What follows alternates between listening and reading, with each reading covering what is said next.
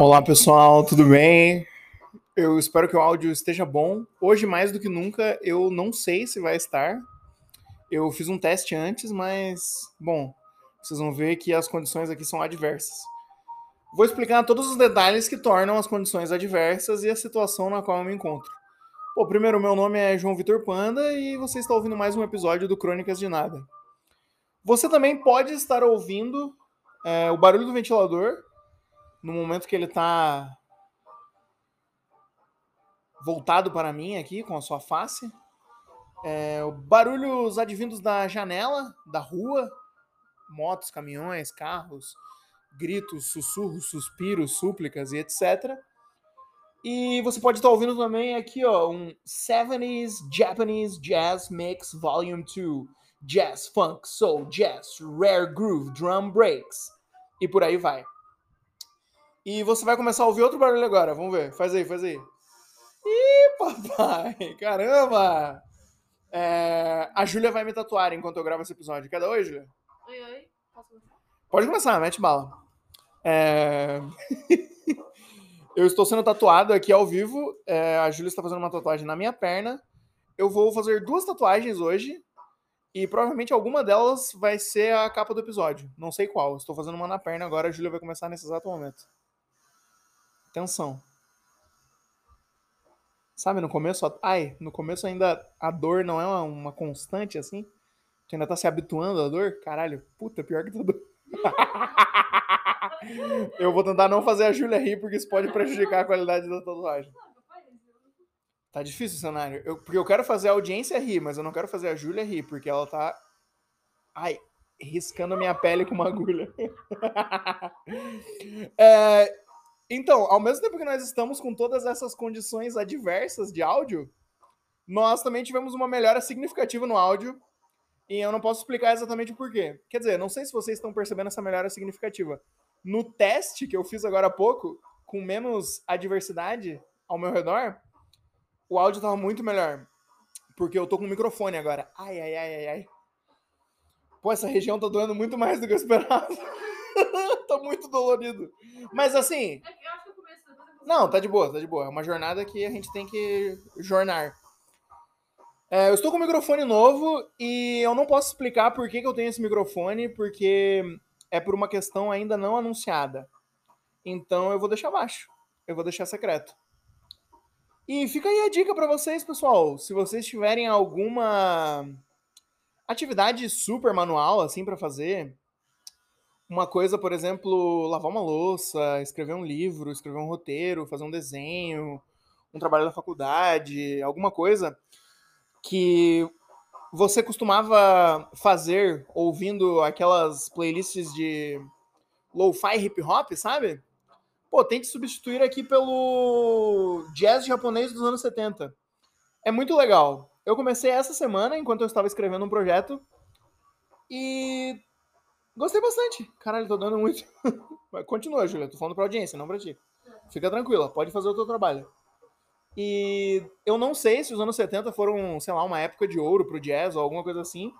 Só apareceu para mim como sugestão no YouTube uma playlist com vários sucessos do jazz japonês dos anos 70 e eu comecei a ouvir e gostaria de recomendar para vocês também. É, vou pausar essa primeira parte, essa primeira gravação e vai entrar aí a abertura do Crônica de Nada e eu vou ai, ai, tentar me habituar um pouquinho mais com a dor antes de começar o próximo bloco. Valeu, galera. Onde é que aperta aqui?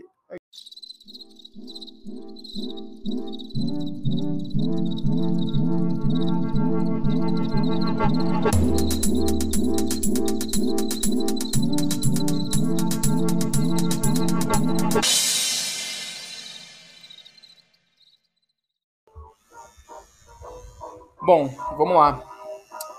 Eu acho que o nosso próximo quadro vai ter que ser um quadro das antigas aí, que é o famoso Acontecimentos da Semana, onde nós vamos discutir coisas que aconteceram na semana. Ontem ou anteontem, que dia que a gente foi almoçar no André, Júlio? Sábado, né? foi sábado. é. Sábado, então foi anteontem. Anteontem, especificamente, nós pegamos um Uber muito simpático. Meu, um Uber que caramba, eu nunca vi uma pessoa tão feliz assim. Ai, sabe? Uma felicidade abundante, uma felicidade resplandecente, uma felicidade retumbante, uma felicidade contagiante. Enfim, é incrível. Mas eu queria falar desse Uber para puxar outro Uber que não se enquadra no acontecimento da semana porque aconteceu faz algumas semanas. Mas eu e a Júlia, também numa outra ocasião onde estávamos indo na casa desse nosso amigo André, pegamos um Uber que tinha opiniões muito fortes sobre muitas coisas. E é uma, uma situação social, por vezes, constrangedora, a de estar no carro de um desconhecido, muitas vezes se ver no meio de um small talk ali, numa conversinha fiada, e, sei lá, a pessoa ter opiniões fortes sobre política, sobre religião, sobre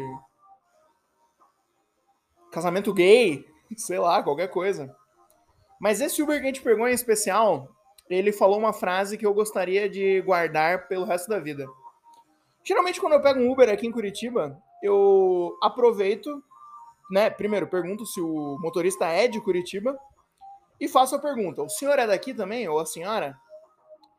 Se eles falarem que sim, eu só digo que eu gosto muito da cidade, não sou daqui, moro faz um tempinho.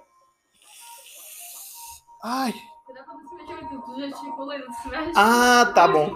Vou tentar me gesticular mais paradinho. Eu esqueço que eu tô fazendo a tatuagem. Quer dizer, eu não esqueço porque tá doendo bastante. e daí, cara, esse Uber. Ele era de Curitiba. E eu falei que eu gosto muito da cidade, que a única coisa que me incomoda é o clima. E eu sempre falo isso com qualquer Uber que é curitibano, porque eu odeio o clima de Curitiba. Eu acho horripilante, horrível. E esse Uber falou: é um clima muito úmido, né? É um frio úmido. E eu nem tenho a. Tipo, a minha percepção do clima não tem nuance suficiente para perceber a umidade. Só se estiver muito extremo para um lado ou para o outro, que eu vou ai, saber se o clima tá seco, se o clima tá úmido. Mas eu concordei, verdade. É uma cidade muito úmida, de um clima muito úmido. E ele falou: por isso que o curitibano é o povo mais mofado do Brasil.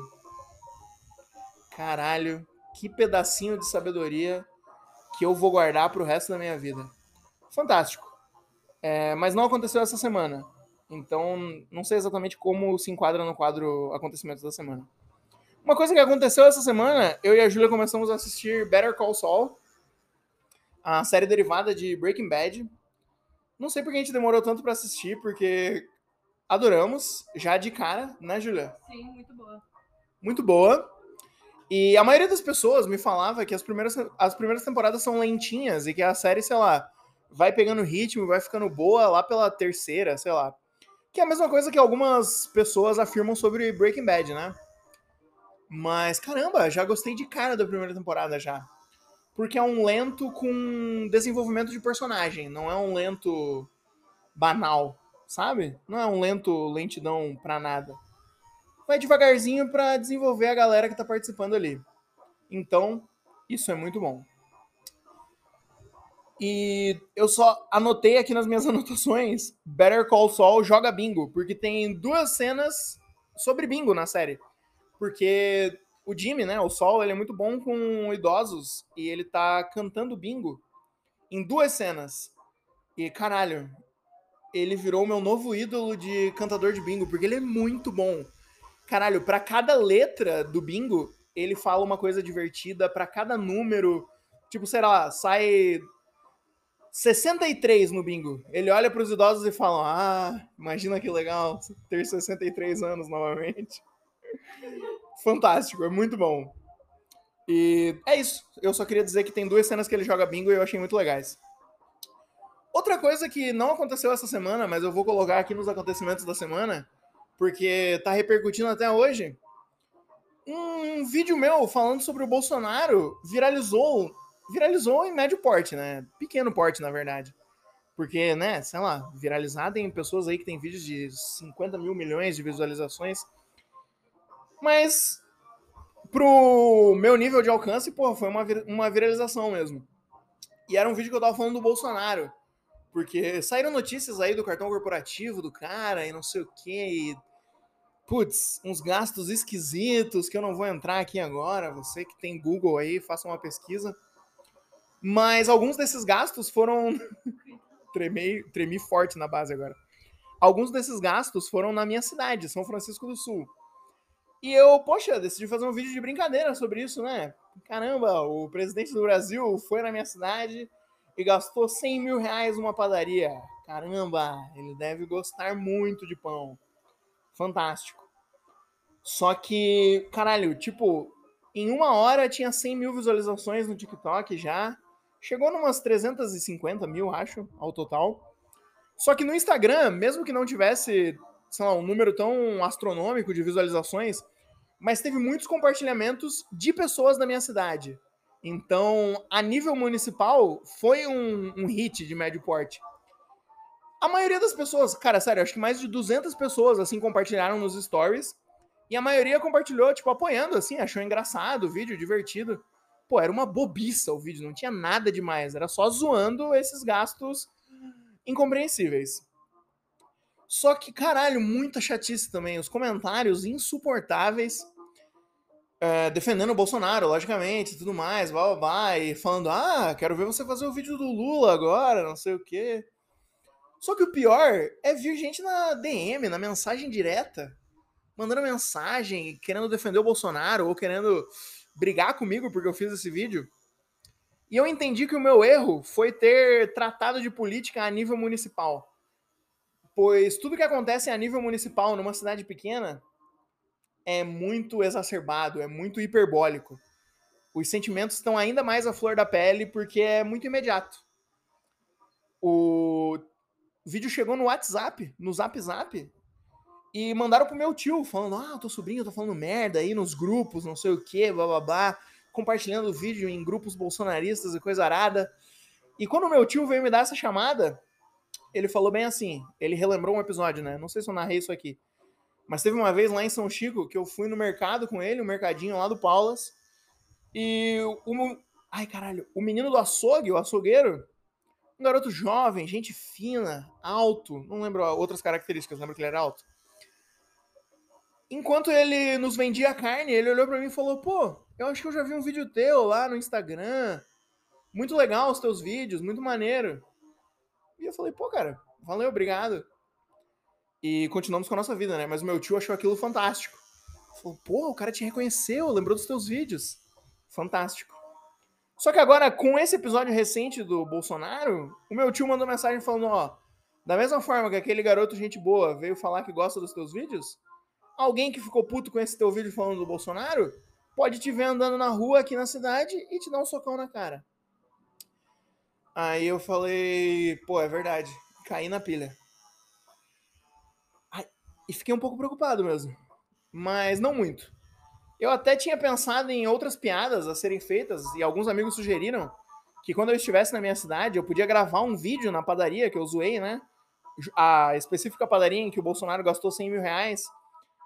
Pô, seria engraçado se eu fosse lá e chegasse no balcão e falasse: com licença, moça, que eu queria saber o que dá pra comprar aqui com 100 mil reais.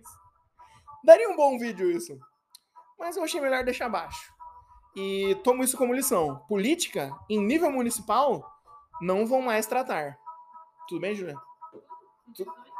Tudo bem também, eu achei que tu queria fazer algum comentário. Você quer fazer algum comentário? Ah tá, beleza. Que alívio, uma pausinha.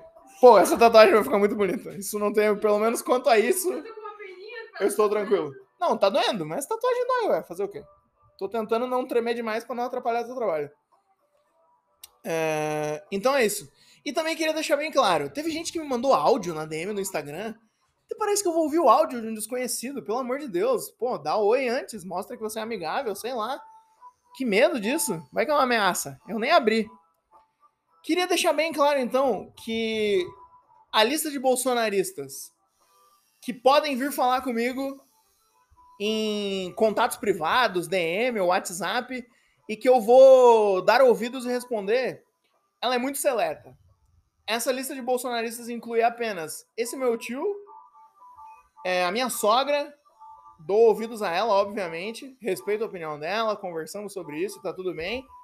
Ai, E quem mais? Fala outro bolsonarista aí, pai. Ah, o pai da Júlia também. Pode, pode mandar, eu vou responder. Mais alguém? Deixa eu ver se tem algum bolsonarista famoso que eu... Não, família no geral também não, né? Porque, pô, o conceito de família é amplo. é. É, tem gente que eu não quero dar ouvidos. Tá hoje. Tá muito. Tá doendo. É... Porque. Vou tentar. A Kay do BBB é bolsonarista, não é? É, Pra ela eu daria ouvidos, porque eu gosto muito dela no Big Brother. O Gustavo, cowboy do BBB? É. Chama. Pode. Eu daria ouvidos a ele também, não tem problema. É, Eu acho que é isso de acontecimentos da semana. Meu Deus, já vai- Eu vou. Calma, vou terminar esse bloco aqui. Pera aí, Júlia. Deixa eu dar. Deixa eu finalizar a gravação. Meu, será que ele parou de gravar quando a tela bloqueou? Eu acho que talvez isso tenha acontecido. Ah, não! Cara, tá gravando até agora. Então, beleza. Vou dar uma respirada e deixar a Júlia avançar na tatuagem aqui, porque se eu ficar de palhaçada não vai acabar nunca isso aqui.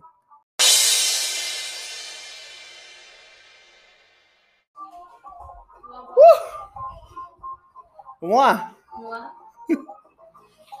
Bom, o rosto tá concluído aqui. Tá sofrendo. Caralho, eu tô muito sofrendo. Meu, eu tô suando de, de dor. Cara, essa, essa é facilmente a tatuagem mais dolorosa que eu já fiz. Que eu já fiz, não, que eu já fiz.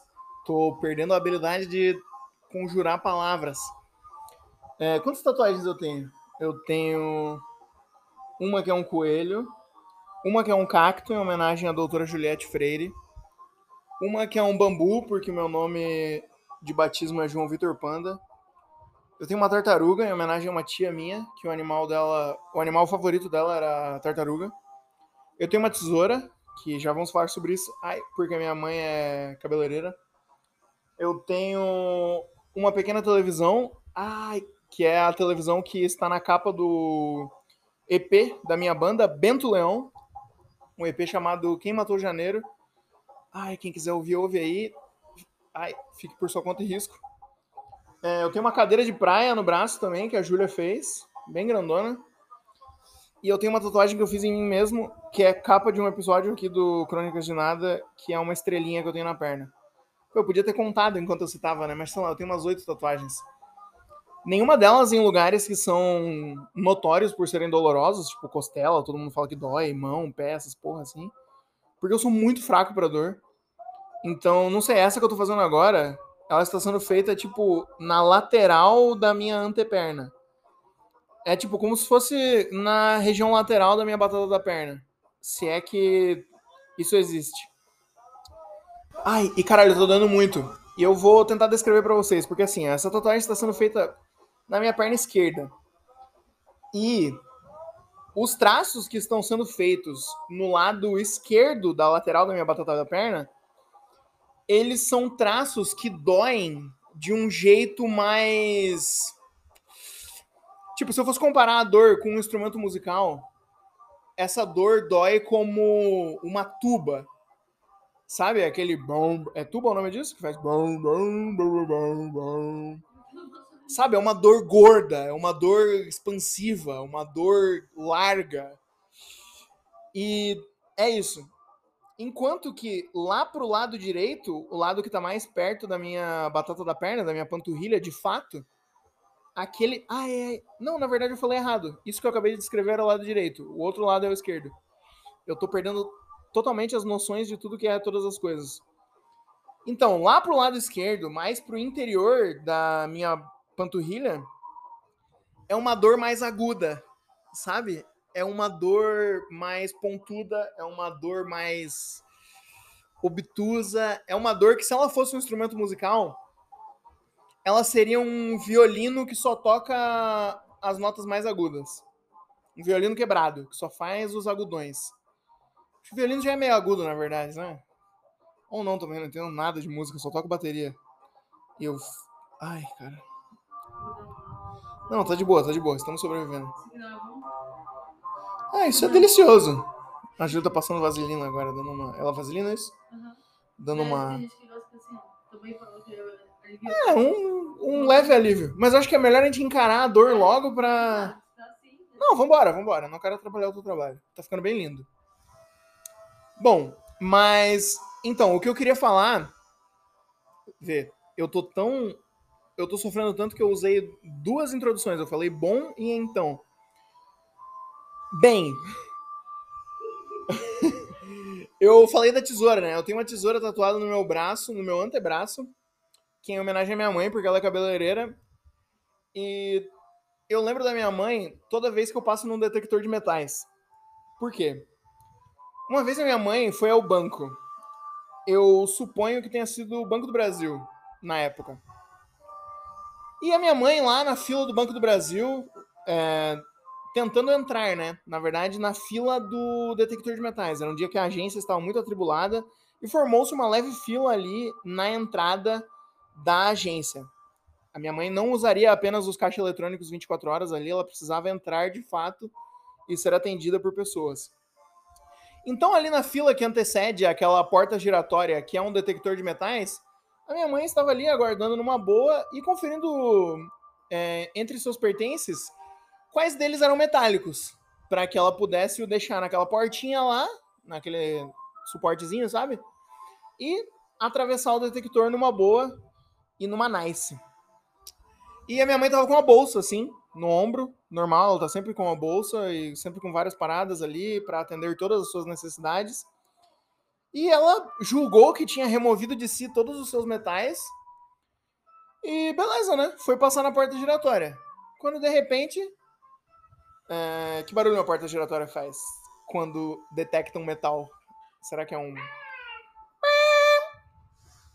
E o segurança rapidamente, né, falou: pô, senhora, volta e vê se a senhora tem algum metal aí. E a minha mãe voltou, deu uma olhada, porra, de boa, tinha nada. Aí ela foi tentar passar e deu errado de novo.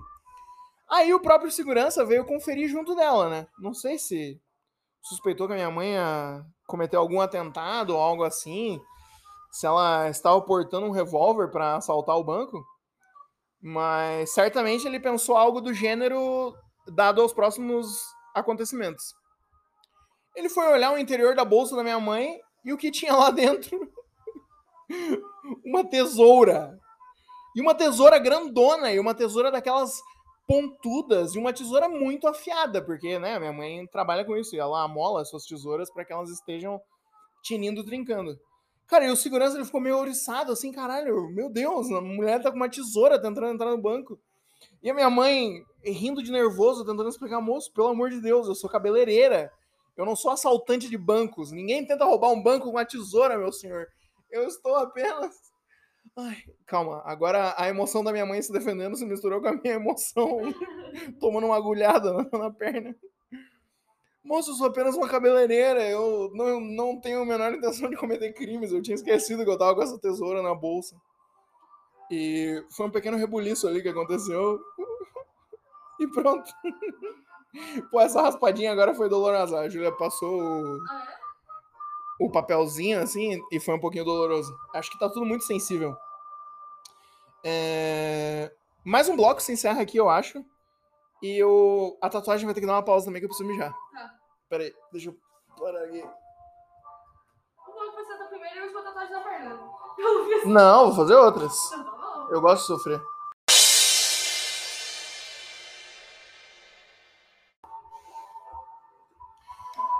Vamos lá, galera. Caramba. Tem muita tatuagem pela frente ainda, mas eu tô resistindo bravamente aqui, o melhor que eu posso. Pô, eu queria tomar um momento pra introduzir mais um personagem aqui na lore do Crônicas de Nada. É um personagem que eu diria que. Eu não diria que está à altura do Dr. Brás Cubas. Porque o Dr. Brás Cubas ele é um pouco mais. Como eu posso dizer? Não sei, ele é mais articulado, ele tem mais. Eu tive que fazer menos suposições a respeito do Dr. Brás, Cuba, Brás Cubas para criar a sua narrativa, assim. Esse personagem que eu vou descrever agora, eu tive que usar muito minha imaginação porque ele me deu poucas características nas quais eu pudesse me basear. E as características que ele me deu foram as seguintes: ele usa uma camisa vermelha, né? Todas as suas aparições ele está com uma camisa vermelha. Ele tem um cabelo na altura dos ombros e uma barba farta, ambos brancos. Barba e cabelo completamente nevou. E ele está sempre usando a camisa por dentro da calça, essa mesma camisa vermelha, uma calça escura, sapatos sociais e em algumas aparições ele foi visto usando luvas brancas também. Estou falando aqui de um personagem chamado Espírito Zombeteiro Papai Noel Rodoviário. Eu tive meu primeiro encontro com o Espírito Zombeteiro Papai Noel Rodoviário quando eu tava voltando do velório da minha avó com a com a minha parente Indianara. Pô, a Indianara que inclusive, pô, ela é uma diva do Instagram. Ela é muito divertida porque tipo, a Indianara é uma senhorinha assim, muito querida, muito fofa. E sabe, o Instagram dela é só good vibes assim, é só ela acordando e dando bom dia pra galera, ela indo pro trabalho, postando seu cafezinho, uma mensagenzinha de bom dia daquelas do Zap Zap. Esses dias ela foi num, num casamento, que a minha mãe foi também, o casamento do Rafael, um parente meu da infância. Tô, vou tentar ficar mais quieto. E, pô, as fotos que ela fez do casamento foram muito engraçadas, porque, sabe, ela só pegava a câmera e fotografava as pessoas, assim, sem muito pudor, sem muita, muito planejamento prévio. Ela tirou uma foto dos noivos jantando. A Julia tá até rindo aqui. É uma diva, a Indianara, né, Julia? Sim, eu adoro ela. Manda um beijo pra Indianara. Beijo, Indianara. Beijo, Indianara. E ela tirou uma foto dos noivos jantando, muito engraçada. Que, tipo, o noivo tava meio no meio de uma mastigação, assim, claramente muito surpreso por estar sendo fotografado naquele momento. E dela escreveu, tipo, parabéns, Rafael, pelo casamento. Enfim, Indianara diva. Nem tô falando dela, né? Tava falando do espírito. E daí eu e ela e a. Como é o nome da minha outra parente? Caramba. É a Indianara e a Irene. Eu, a Irene e a Indianara, a gente estava na salinha da, de espera da rodoviária de Joinville. Quando chega essa figura, né? É, a associação com o Papai Noel foi muito clara, porque o Natal ainda não tinha chegado, estava naquele clima de presságio natalino. E você vê um velho de cabelo e barba branca, com uma camisa vermelha e luvas brancas. Pô, imediatamente ele é o Papai Noel. E ele estava ali na rodoviária importunando as pessoas, na verdade. Ele foi bem grosso com uma mulher. Eu vi ele, tipo, interagindo com ela de um jeito meio esquisito, assim. Era uma pessoa que ele claramente não conhecia. Mas daí ele levantou e foi embora. É, não sei, ele parecia um andarilho, assim, mas ele não parecia um morador de rua, porque ele estava. Lá, uma pessoa que está em, em situação de rua, geralmente ela. Pô, tá com uma aparência mais. Sabe? Deficitária, assim. E ele tava todo asseadinho, assim, todo, sabe, bonitinho, a camisa passadinha, tudo certinho. Falei, caramba, que figura esquisita. Mas tava ali interagindo e importunando as pessoas na rodoviária. E naquela, naquele mesmo dia, quando eu já tinha conseguido chegar em Curitiba, o meu amigo que estava na rodoviária viu ele na rodoviária à meia-noite. E foi ali que eu concluí que ele era o espírito zombeteiro Papai Noel rodoviário. E ele estava com um comporta... Um, compor... um comporta... perdi, perdi a habilidade, esqueci. Não sei mais falar. E ele estava com um comportamento totalmente zombeteiro. Meu amigo falou que viu ele cuspindo numa mesa e passando a luva em cima, assim, como, como se ele estivesse limpando a mesa com a sua própria saliva. É, comportamento bem errático, né? Bem esquisitinho. E por que eu tô falando isso? Eu, já, eu fiz um vídeo no TikTok, no Instagram já sobre isso, um documentário. Acho que eu tô falando muito perto do microfone, não sei. A orientação que me foi dada era que ele devia ficar um palmo da minha boquinha. É... Eu tô abrindo aqui, eu queria falar disso porque teve uma atualização desse caso. Eu já fiz um vídeo no TikTok, no Instagram, não vou fazer outro, mas eu achei que seria um tema satisfatório pro Crônicas de Nada porque houve uma nova aparição é, do Espírito Zombeteiro Papai Noel Rodoviário. Ah, é verdade, além dessa teve outra, porque quando eu e a Júlia, olha isso, eu e a Júlia a gente estava às três da manhã na rodoviária de Joinville, é que é o horário do demônio, o horário que o, o horário que o demônio tá de pau duro, três da manhã. As portas do... É, é, quem já viu um filme de terror sabe que essa é a hora da poluição noturna do diabo hora que o diabo goza na cama. que horror, meu Deus. É, pessoal, eu tô delirando aqui. Ah, eu tô delirando de dor. Então, tipo assim, sejam gentis comigo, eu não sei o que eu tô falando. E beleza, eu e a Júlia vimos ele na rodoviária de novo. O que eu deduzi sobre essa criatura, sobre o espírito zombeteiro Papai Noel rodoviário, é que ele de alguma forma é associado a rodoviárias e ônibus. E eu suponho que ele seja uma nova criatura do folclore nacional que consegue se manifestar e se teleportar para qualquer rodoviária do Brasil. Então, cuidado quando você for pegar ônibus. Agora que eu apresentei esse pedaço de mitologia, eu gostaria de desconstruí-la. Por quê? Eu recebi uma mensagem no Instagram do Augusto Mebs, um grande beijo para ele. Eu perguntei se eu podia contar isso no programa, ele falou que podia. E ele viu o Papai Noel, o espírito zombeteiro Papai Noel rodoviário, fora de uma rodoviária, mas num ônibus urbano normal, não num ônibus interurbano. O que expande, na verdade, a mitologia da criatura, porque agora ele pode se manifestar em qualquer terminal de ônibus, em qualquer ônibus do território nacional. E eu gostaria de ler aqui o relato do Augusto que me mandou mensagem no Instagram. Ah, dessa vez ele foi visto sem luvas. Recebi uma foto aqui. Ai, ele falou assim: Eu estava no meu ônibus esperando para ir embora do purgatório do terminal central. Aí o Papai Noel entra no ônibus e senta normalmente, sem suas luvas. A viagem ia seguindo de boa. Quando o Papai Noel decide descer do ônibus, na verdade aqui eu fiquei com peninha do Papai Noel, tá? Já vou já vou terminar de falar sobre isso. Só que ele não contava com a vontade do motorista de fazer uma pegadinha naquele dia. O motorista fechou a porta e trancou o braço do Papai Noel, o impossibilitando de sair. O espírito zombeteiro Papai Noel rodoviário ficou com o braço preso na porta abre e fecha do ônibus. Quer dizer, toda porta é abre e fecha, né? Uh, e tá escrito aqui: ele não gostou nada daquilo. Junto com alguns passageiros, o Papai Noel gritava por piedade ao motorista, que depois de um tempo parou o ônibus e deixou ele sair. Meu Deus, o ônibus foi em movimento. Que coisa horrorosa! Meu Deus, o motorista tinha que ser preso. E antes de sair, o Papai Noel extravasava sua raiva e gritava: estúpido, estúpido! Enquanto apontava ai, para o motorista. Ai. E eu segui na viagem não acreditando no que tinha acabado de presenciar. Nunca pensei que veria o Papai Noel ficar preso na porta de um ônibus em Joinville. E foi isso. Mas, né, imagina, ver um vídeo meu falando uma besteira sobre um espírito que assombra as rodoviárias e de repente tu tá num ônibus e tu vê esse mesmo, essa mesma figura. É, agora sim eu queria desconstruir toda a mitologia do espírito sombeteiro Papai Noel rodoviário. Caralho, sério, a dor tá muito intensa agora. Então, ritmo, pra... Não, mantém o ritmo, mantém o ritmo, sério. Não, ih, não, isso aí tá acabando. Ih, não, de boa, só preencher a parte mais suave.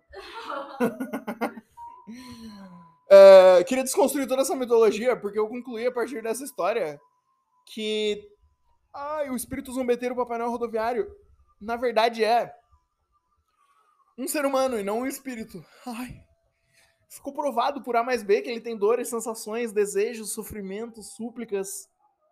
E, sabe? Então, pô, se você vê ele em algum. Caralho, se você vê ele em algum. Algum lugar relacionado a ônibus do território nacional. Ai. Tremi muito agora, né? Caralho. Bom, se você vê ele Manda um beijo pra ele, tá? Não precisa ter medo, ele é amigável, pelo visto. Ou não também, né? Eu só vi ele sofrendo e eu tô supondo que ele é amigável. Mas muita gente não amigável sofreu. Mas enfim, eu não quero que ele sofra. E. Ai, pede o WhatsApp dele que eu quero entrevistar ele. Ai! Eu vou acabar esse bloco agora e vou me concentrar em sofrer aqui. Ai! Deixa eu, deixa eu pausar aqui. Ai, meu caralho. Nossa Senhora da Graça, rogai por nós, pecadores. Agora e na hora de nossa morte. É verdade.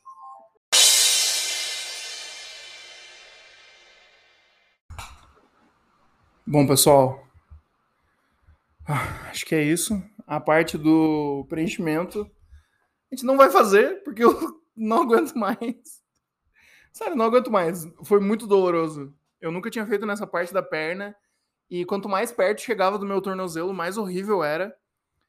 E não sei, Tipo assim, se você nunca fez uma tatuagem, e tem vontade, pô, não me tome como, ba- como base, porque eu sou muito fraco pra dor mesmo. Mas, caralho, essa foi a pior que eu já fiz. Meu, doeu muito, sério. Mas ficou bem bonita, eu gostei bastante. Obrigado, Júlia. Você quer dar alguma declaração aqui? Eu tô com peninha dele, mas. Porque eu sei que ele é sensível pra dor, mas o- as outras tatuagens que eu fiz nele, ele foi de boa. Mas essa ele quase morreu. Fiquei com peninha. Mas é isso, né? Fizemos. Tremeu mais do que devia, podia ter segurado mais. Tremi mais do que devia. Mas ficou muito legal. E a gente tem outra pra fazer no meu braço.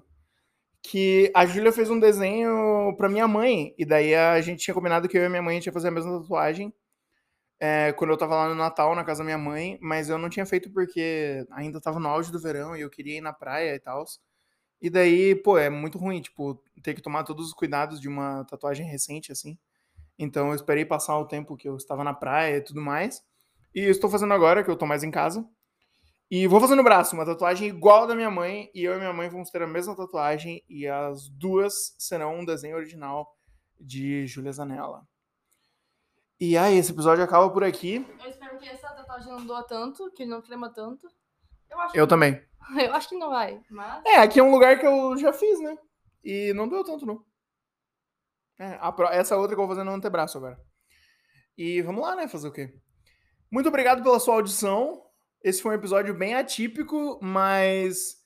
Sei lá, eu espero que você tenha notado uma melhora na qualidade de áudio. Quando eu fiz um teste aqui antes de gravar, caralho, e eu comparei com um áudio de um outro episódio, eu senti uma melhora significativa, mas talvez as condições adversas no- nas quais esse episódio foi gravado possam ter complicado um pouco. Mas para os próximos é esperado que o áudio esteja um tantinho melhor, ok? Espero que você tenha gostado. Indique esse podcast para amigos seus que gostam de podcast ou que odeiam podcast ou que você acha que podem gostar desse programa. Compartilhe nas suas redes sociais, ajude a gente a crescer aos pouquinhos. E é isso aí.